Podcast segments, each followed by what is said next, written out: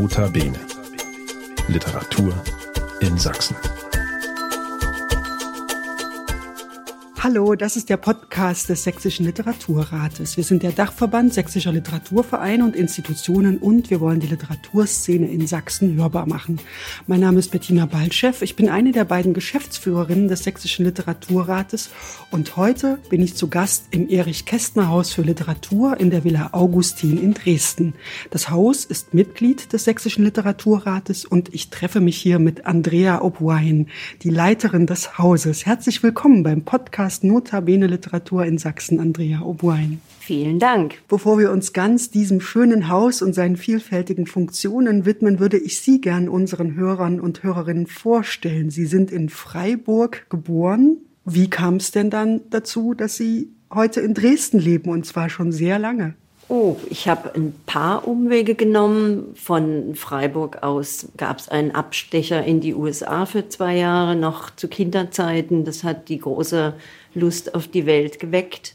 Im Studium war ich ein Jahr lang in Madrid, bin dann nach Frankfurt am Main gegangen und von da aus 1993 nach Dresden. Und seitdem bin ich tatsächlich hier mit meiner Familie. Und wann ging die Geschichte des Erich Kästner Hauses los? Die ist noch nicht ganz so alt, oder? Doch, die ist schon ziemlich alt. Also es hat angefangen mit der Gründung des Dresdner Literaturbüros. Das war Ende 1994. Und wir sind im Laufe der Jahre quasi weiter angewachsen.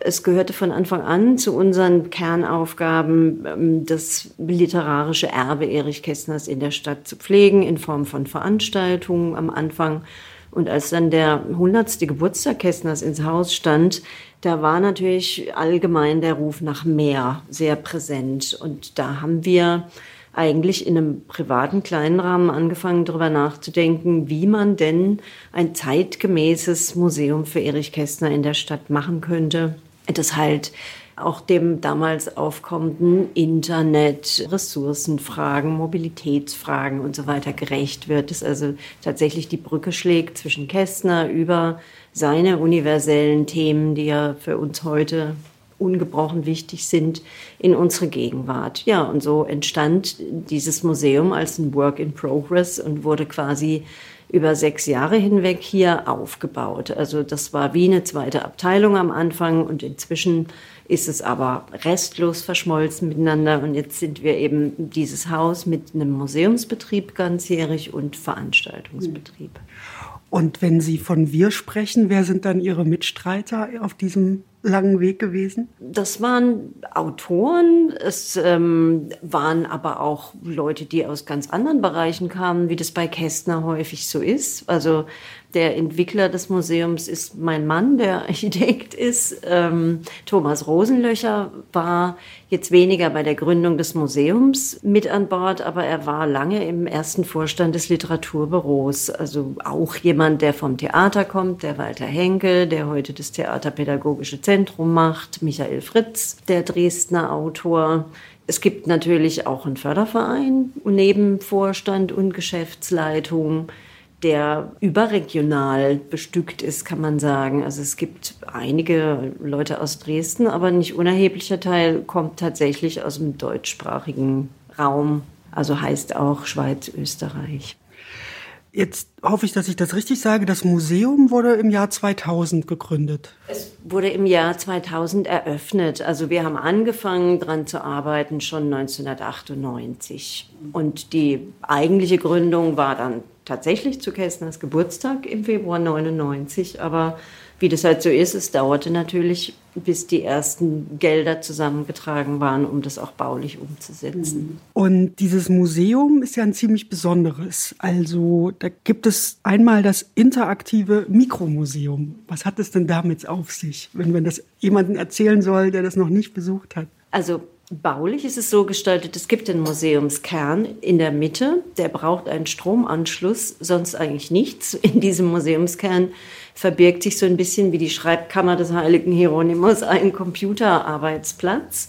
Auf dem Desktop sind natürlich auch Informationsmaterialien. Man kommt aber tatsächlich ins Netz, kann Filme angucken. Außenrum hat der Kern Technikstation und er hat aber auch eine Vitrinenseite, in der einige ausgewählte Originale Kästners sind. Und rings um diesen Kern gibt es 13 mobile Säulen. Also gebaut hat es nach den Architektenplänen, haben es die deutschen Werkstätten Hellerau. Das ist wirklich eine sehr schöne Holzarbeit. Und durch diese Mobilität kann man das Museum also wirklich auf minimale Maße verkleinern. Und als es entworfen wurde, da war auch noch gar nicht klar, dass wir mit diesem Projekt in die Villa Augustin einziehen würden. Also es ist tatsächlich völlig autark als Museumsensemble. Es könnte irgendwo stehen, wo es einen Stromanschluss gibt. Aber dass wir dann auch noch diesen historischen Ort hier in der Villa von Erich Kästner als Onkel bekommen haben, ist natürlich erst recht sehr schön. Das können wir vielleicht auch noch kurz erklären. Villa Augustin, das ist die Villa des Onkels gewesen, tatsächlich von Erich Kästner, ein reicher Pferdehändler, wenn ich es richtig gelesen habe. Ja. Wie ist denn die Geschichte dieses Hauses gewesen? Ab wann konnten Sie denn diese Räume nutzen? Also wir sind im Jahr 2000 zu Kästners Geburtstag hier eingezogen. Und die Geschichte des Hauses, also Kästners Onkel Franz Augustin hat das Haus 1915 gekauft und es blieb tatsächlich bis in die 80er Jahre auch im Besitz der Familie, wenn auch mit wechselnder Nutzung. Es hat auch im Zweiten Weltkrieg bei der Bombardierung Schäden erlitten und wurde nur notsaniert. Und es fiel dann so ein bisschen dem Vergessen anheim, kann man sagen. Also Ende der 80er Jahre, tatsächlich 1988, hat die Familie es dann an die Stadt Dresden verkauft, weil man natürlich nicht ahnen konnte, dass mit der Wende sich Privatbesitz eben doch anders gelohnt hätte. Ähm, die Stadt hat auch nichts weiter unternommen, um die Immobilie hier zu sanieren. Und erst als Mitte der 90er Jahre dann die deutsche Krankenversicherung hier ihre Neubauten errichten wollte, hat die Stadt dann quasi die Versicherung genötigt oder hat es zur Bedingung erhoben, diese Villa mitzusanieren. Und dann stand sie hier, aber war immer noch so ein bisschen vergessen in den Augen der Öffentlichkeit, weil auch umliegend so viel Brache hier war. Die Villen hinter uns waren verfallen und es gab wahnsinnig viel leerstehenden Gewerberaum, für den sich damals niemand interessiert hat. Und das war für uns halt die Möglichkeit, hier einzuziehen, weil sich auch kein anderer zahlender Nutzer gefunden hat. Wir hätten damals auch keine Miete bezahlen können. Wir haben das quasi ausgehandelt, dass wir als Ehrenamtsprojekt hier einziehen und haben das Versprechen abgegeben, dass sobald es hier zum öffentlichen Ort wird, einfach eine ganz andere Aufmerksamkeit wieder hier auf diesem Areal liegen würde. Und so ist es ja auch geblieben bis heute. Mhm. Ja, und wir haben angefangen, mit dem Einzug unten ins Erdgeschoss. Und das hat elf Jahre gedauert, obwohl das Museum gewachsen ist, die Bestände gewachsen sind, obwohl wir damals sogar noch zwei Vereine waren, also ein gesonderter Verein für den Museumsbetrieb und nach wie vor das Dresdner Literaturbüro haben wir irgendwie uns da unten arrangiert und elf Jahre später ist es uns dann aber gelungen, auch noch die Etage hier oben anzumieten, sodass wir dann einen eigenen Veranstaltungsraum hatten. Jetzt gibt es einen Shop und ein kleines Café. Also das ist quasi multifunktional genutzt. Das ist schon wunderbar. Und wenn wir noch mal ganz kurz beim Museum bleiben, jetzt haben wir den Ort beschrieben, an dem Sie quasi fest Ihren Standort haben, aber es gibt auch ein virtuelles Museum und es gibt ein Museum ohne Wände. Also sie strecken ihre Fühler auch immer nach draußen beziehungsweise in die virtuelle Welt aus. Ähm, was ist denn ein Museum ohne Wände? Was kann man sich darunter vorstellen? Ein Museum ohne Wände bedeutet in dem Fall, dass wir von Anfang an gar nicht den Anspruch erhoben haben, möglichst eine vollständige materielle Erich Kästner Sammlung anzulegen, sondern uns geht es um die Vermittlung des geistigen Erbes Kästners, weil das das ist, was eben heute wirklich auch noch Gültigkeit hat, womit man was anfangen kann. Das merken wir ja auch im Besucherbetrieb mit den wesentlich jüngeren Generationen. Und ein solches Museum kann kein abgeschlossener Raum sein, weil das natürlich bedeutet, dass man sich vernetzt. Das Thema Vernetzung war einfach allgegenwärtig oder andersrum, es war schon fühlbar, auch wenn das Internet natürlich noch lange nicht in so einer Nutzung war damals, wie das heute ist. Aber es war antizipierbar, dass das wirklich bedeuten würde, dass eine ganz andere Art von Informationsvernetzung stattfindet, dass Wissen demokratisiert wird, ganz im kästnerschen Sinne, dass es eine andere Art von Bildungsgerechtigkeit geben würde und dass natürlich da auch eine gewisse Art von Besucher-Empowerment stattfinden wird, weil Menschen daran gewöhnt sind, dass sie sich in eigener Regie Informationen suchen, die sie interessieren und sich so quasi ihre Wissenswelten zusammenbauen. Und so ist unser Museum unten auch angelegt. Das ist ja ein Hands-on-Museum zum selber benutzen. Also in all den Schubladen und Schubern suchen die Leute sich selber ihre Informationen. Ja, und dieses quasi so gar nicht restriktive und auf Vollständigkeit angelegte Prinzip hat für uns natürlich auch bedeutet, dass wir in den virtuellen Raum gehen würden. Wir dachten sogar 1999 allen Ernstes, ähm, wir würden zuerst ein virtuelles Museum fertig kriegen und dann erst das reale. Das hat sich dann natürlich doch ein bisschen anders erwiesen. Aber wir haben nie aufgehört, daran zu arbeiten und jetzt ist ein erster Prototyp auch tatsächlich fertig geworden. Aber darüber hinaus verstehen wir das Museum ohne Wände auch auf museumspädagogischer Ebene natürlich auch im realen Raum noch über unsere Räumlichkeiten hinaus. Also wir haben Erich Kästner Viertel ins Leben gerufen. Da kann man tatsächlich auf den Spuren Kästners hier in der Neustadt kann man eine Tour machen. Da gibt es jetzt auch eine Audioguide-App dafür. Wir haben unser Museumsmobil ins Leben gerufen. Das war ein ziemlich großes Projekt, mit dem wir durch Sachsen und angrenzende Bundesländer getourt sind. Leider fiel die Projektzeit mit der Corona-Zeit zusammen. Das hat es ein bisschen erschwert, aber trotzdem haben wir da wirklich tolle Erfahrungen gesammelt und haben dann aber auch über dieses Projekt also sehr, sehr viele digitale Programme aufgebaut. Also für uns ist das Entscheidende, dass man Kästner teilt und vor allem die Wichtigkeit dessen, was man mit Kästners Stoffen noch immer alles machen kann und wie man sie eben verknüpfen kann mit der Lebenswirklichkeit der Menschen und natürlich auch mit der Literatur der Gegenwart. Jetzt haben Sie schon ein paar Mal davon gesprochen, im Kästners Sinne oder im Geiste von Kästner. Ja, und Erich Kästner ist ja ein Schriftsteller, der im wahrsten Sinne des Wortes bei jedem Kind bekannt ist. Erich Kästner hat für Kinder geschrieben, aber man muss auch, glaube ich, immer betonen, er ist kein expliziter Kinderbuchschriftsteller gewesen. Wie gehen Sie denn mit diesem Image um? Also Emil und die Detektive und das doppelte Lottchen, das kennt jeder. Jedes Kind hat das mal irgendwann in der Hand gehabt.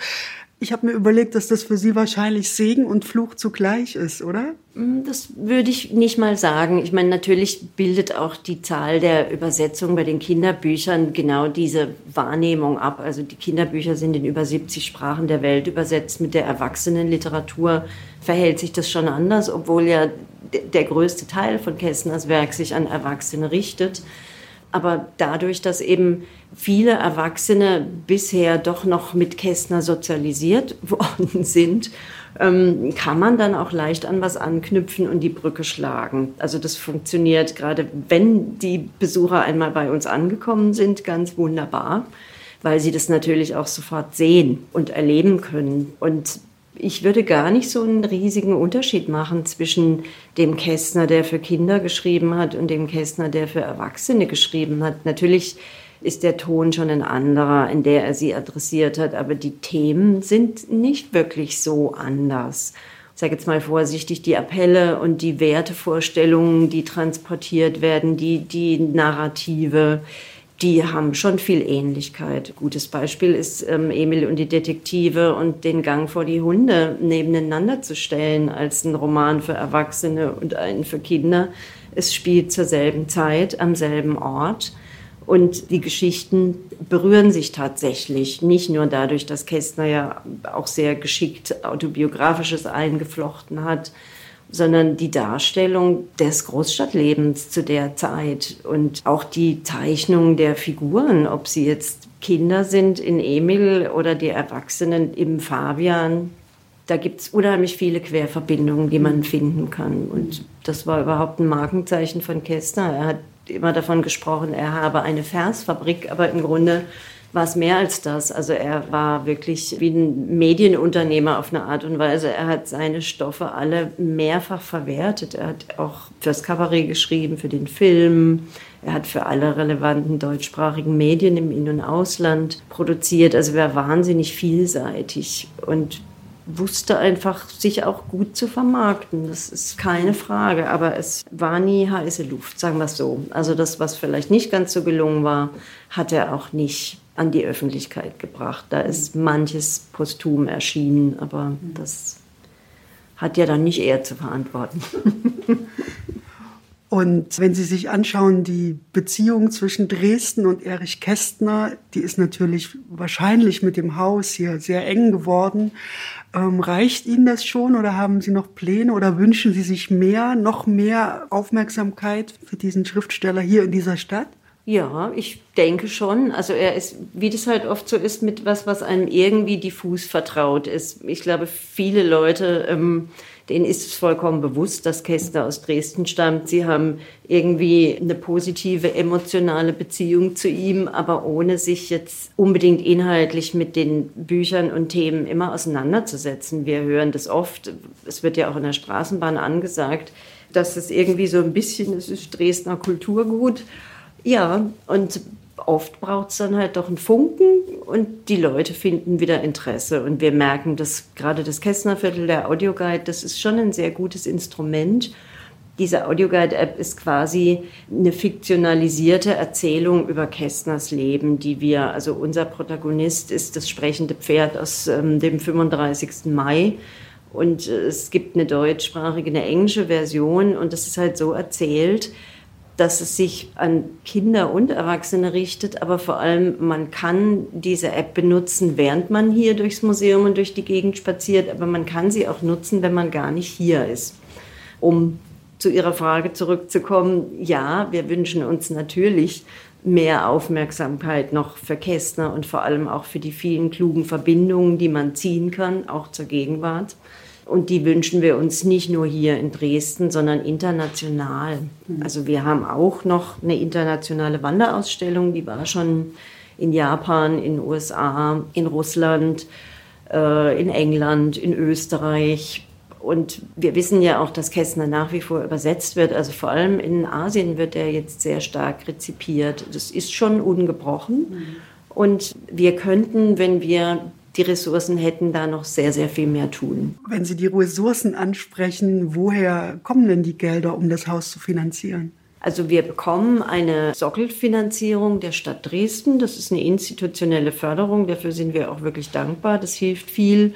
Aber das deckt eben noch nicht unsere tatsächlichen Fixkosten und schon gar nicht die Projekte, die wir auch machen. Also vor Corona haben wir schon recht erheblichen Teil selber finanziert, einfach durch Eintrittseinnahmen und damit zusammenhängt eben auch durch unsere Shopverkäufe, durch Vermietungen und so weiter. Die Lage ist natürlich in den letzten Jahren für uns prekär geworden, so wie für die meisten anderen freien Kulturträger auch. Aber wir sind ganz guter Dinge, dass es wieder bergauf gehen wird. Ja, und ähm, ansonsten akquirieren wir natürlich Drittmische. Das ist so ein Mischfinanzierungskonzept. Und Sie haben es vorhin gesagt, unten ist das Museum im ersten Stock und hier oben ist ein Veranstaltungsraum und ein Café. Wenn Sie das literarische Programm mal beschreiben würden des Erich Kästner Hauses für Literatur, was sind so Ihre Schwerpunkte im Programm und inwieweit schließt das vielleicht auch an diesen besagten schönen Geist von Erich Kästner an? Also wir haben immer eine Jahresreihe, die tatsächlich wichtige kästnersche Themen auch aufgreift, die allerdings auch gegenwärtige Diskurse treffen. Und ähm, im Idealfall feiert dann auch immer gerade eine kästnersche Publikation noch ein Jubiläum. Also in diesem Jahr ist es Kästners Kabarettband, also Chansons und Prosatexte, Die kleine Freiheit. Und natürlich, man beschäftigt sich eigentlich immer mit dem Thema Freiheit. Aber in dieser Corona-Phase kochte das ja auch in der Gegenwartsliteratur natürlich sehr hoch. Man hat sich wieder mit Büchner auseinandergesetzt. Also da, es gab so viele Ansätze, sich zu überlegen, was, was bedeutet das eigentlich für uns, dieses Thema? Und das haben wir aufgegriffen in diesem Jahr und eine Themenreihe daraus gemacht. Letztes Jahr war unser Thema Scheitern. Da war tatsächlich der Gang vor die Hunde im Zentrum mit dem 90. Geburtstag. Und so entwickeln wir quasi jahresübergreifend möglichst diese Facetten. Das deckt sich auch oft noch mit einer kleinen Kabinettausstellung, die es dann unten zu sehen gibt, die eben Kästner mit Gegenwart verbindet unten. Es gibt aber auch andere Reihen, die wir sehr regelmäßig machen. Eine davon nennt sich Sprachen machen Leute. Da steht im Zentrum eine Schreibwerkstatt, die der Autor Michael G. Fritz, der auch in unserem Vorstand ist, leitet. Und einige Male im Jahr holt er sich sozusagen als Co-Host Autoren dazu, deren Schreibsprache das Deutsche ist, aber deren Muttersprache eine andere Sprache ist. Das können Leute sein, die äh, relativ frisch in den deutschsprachigen Raum gekommen sind. Es kann aber auch sein, dass sie in zweiter, dritter Generation hier leben.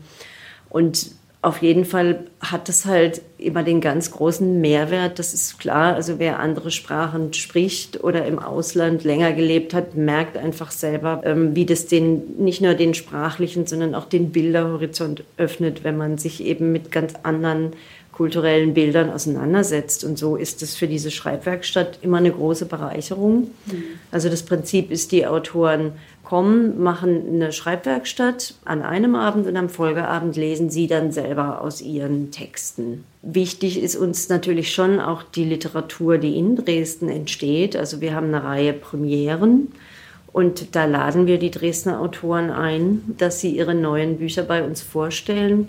Manchmal gibt es eine hohe Dichte. Es gab schon Jahre, da hatten wir zwölf Premieren. Dann gibt es natürlich auch mal wieder Jahre, da sind es vielleicht vier oder fünf. Aber auf jeden Fall ist es für uns schon eine Selbstverständlichkeit, genauso wie sie natürlich auch hier im Shop in den Bücherregalen stehen und nicht nur Kästner.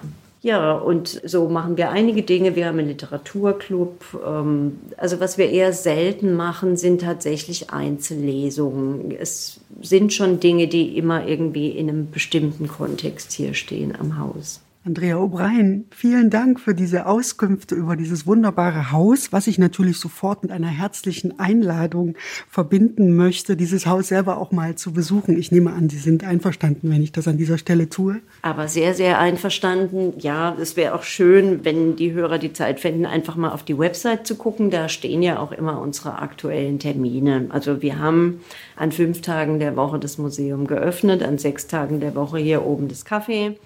Aber man weiß ja nicht, je nachdem, wie sich die allgemeine gesundheitspolitische Situation entwickelt, kann es ja auch mal Veränderungen geben. Und das war wieder eine Folge von Notabene Literatur in Sachsen. Und da fällt mir nämlich gerade ein, dass auch wir uns einen Buchtitel von Erich Kästner geborgt haben. Notabene 1945 hieß ein Buch von ihm. Und als wir einen Titel gesucht haben für diese Podcast-Reihe, sind wir auf dieses schöne Wort gekommen. Notabene Literatur in Sachsen. Mein Name ist Bettina Balchev und wenn ihr reagieren wollt, meldet euch gern unter kontakt.sächsischerliteraturrat.de Schaut auf unserer Website vorbei oder folgt uns auf unserer Facebook-Seite. Diesen Podcast könnt ihr natürlich überall abonnieren, wo es Podcasts gibt. Sucht einfach nach Notabene Literatur in Sachsen, klickt auf Folgen und ihr verpasst keine der kommenden Ausgaben mehr. Also dann, bis bald, wir hören uns. Notabene Literatur in Sachsen.